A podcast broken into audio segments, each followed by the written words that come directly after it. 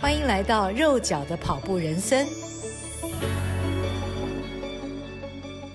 嗨，大家好，欢迎您收听肉脚的跑步人生，我是赵新平。最近你跑步了吗？这个星期我每天盯着各个跑步群组的动态，我的朋友们好像只有少数人依然维持跑步，而且是戴口罩跑，大部分的人都停跑了，乖乖在家做核心。这真是一个令人感到难受，但又必须忍耐的时刻。只有在脑海里回旋着，在和平跑，在田径场跑，跟大伙一起跑，听着教练的指示，依照课表跑的画面。唉，真的好想跑啊！但是现在就是不能跑，只有忍了。这阵子，我每天晚上趁着月黑风高、没有人的时候，在家后面的小花园戴着口罩跳绳。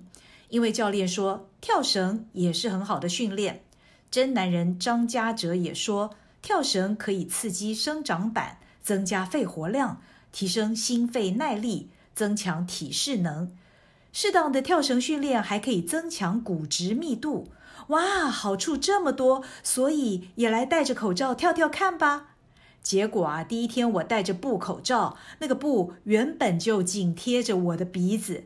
一跳起绳来，随着呼吸，整块布粘在鼻子跟嘴巴上，一整个让我呼吸不顺，喘不过气来。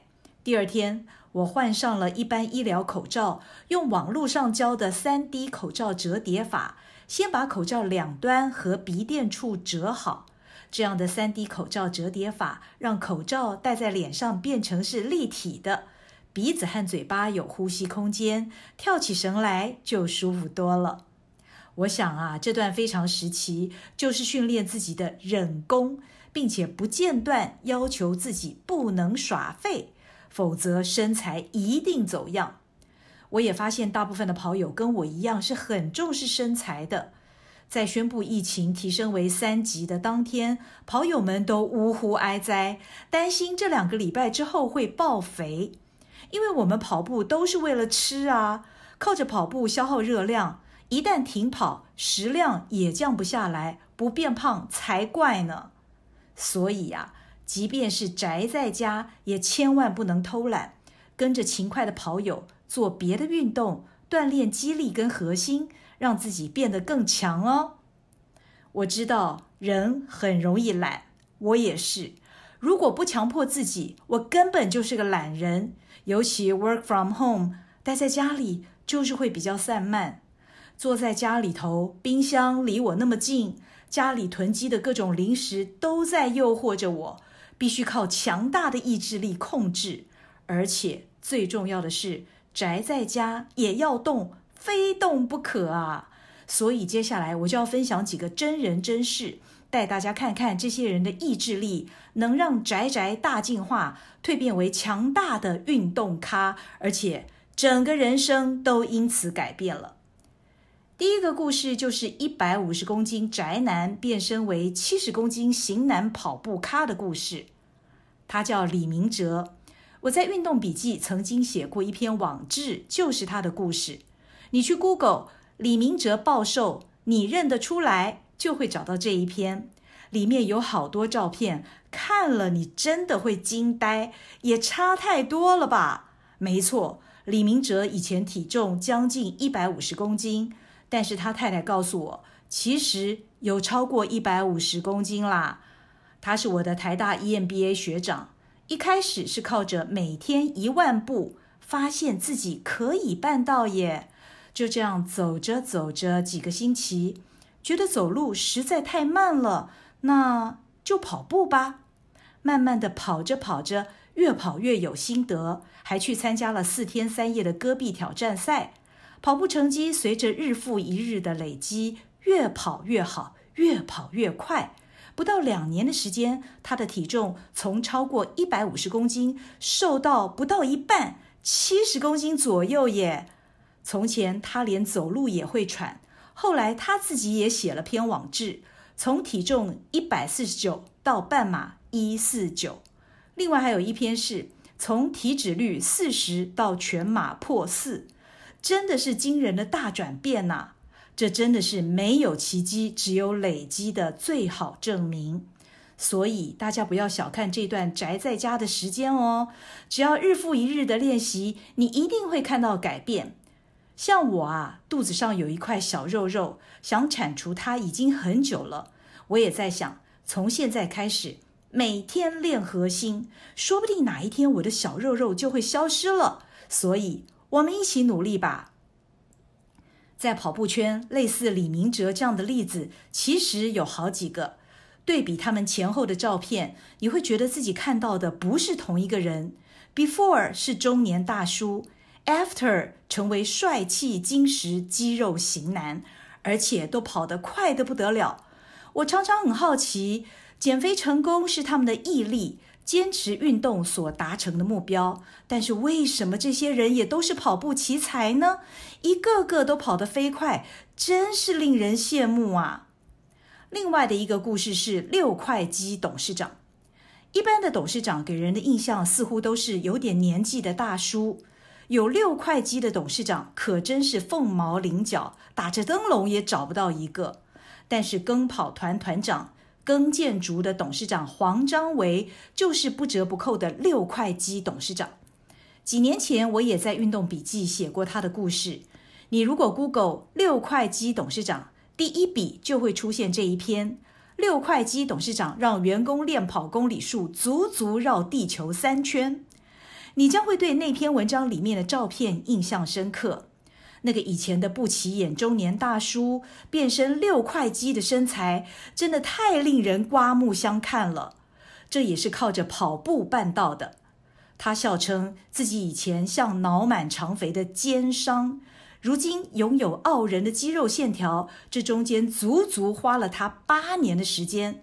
所以呀，要有恒心和毅力，你的努力绝对不会白费。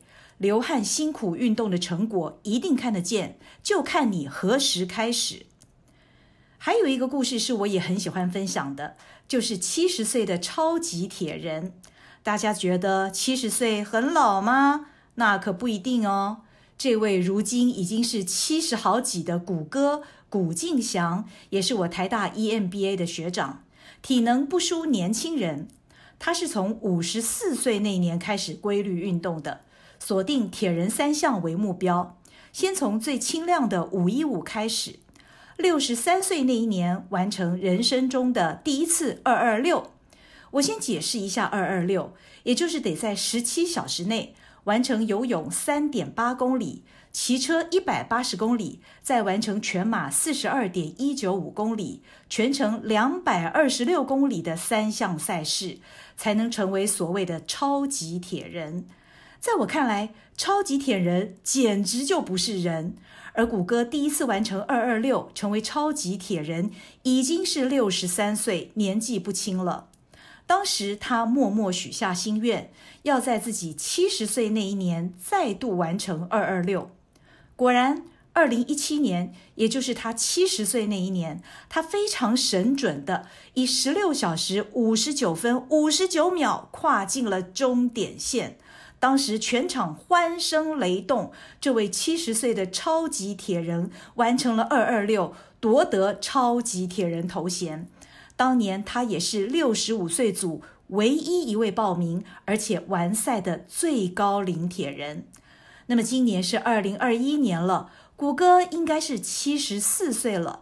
在这几年的时间里面，谷歌还创下了好多丰功伟业，包括他去横渡长江，长江也不得了；还有他在交通部观光局举办的行销活动中，还获选为澎湖吉贝岛的岛主。协助行销吉贝岛观光，而这每一项活动，谷歌都是最高龄的。讲谷歌的故事是想跟大家说，只要你想办到，真的没有不可能的事。只有你自己，只有你的心，才会限制你的能力。另外，我的论文指导教授，人称策略大师的李吉仁老师，现在也已经六十多岁了。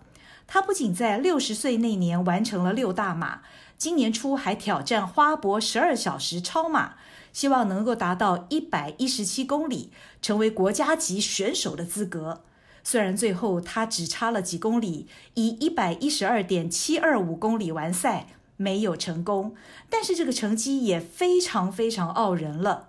当然，另外一位我的老师，知名台大教授、前管理学院院长郭瑞祥，也是年近六十。他不仅完成六大马，也在今年初完成了自己的第一百个马拉松，都是再再令人佩服的例子。以上这些故事是不是都很励志啊？在这个疫情紧张、全民宅在家的时刻，我们需要励志的故事振奋人心，也激励自己开始设定一个属于自己的目标。只要出发，就会到达哦。至于我，消除肚子上的那块小肥肉，就是让我现在每天做核心的最大动力。大家一起来动一动。祝大家健康又平安，疫情赶快退散。肉脚的跑步人生，我们下回空中见喽！欢迎锁定好好听 FM，并分享您的好友。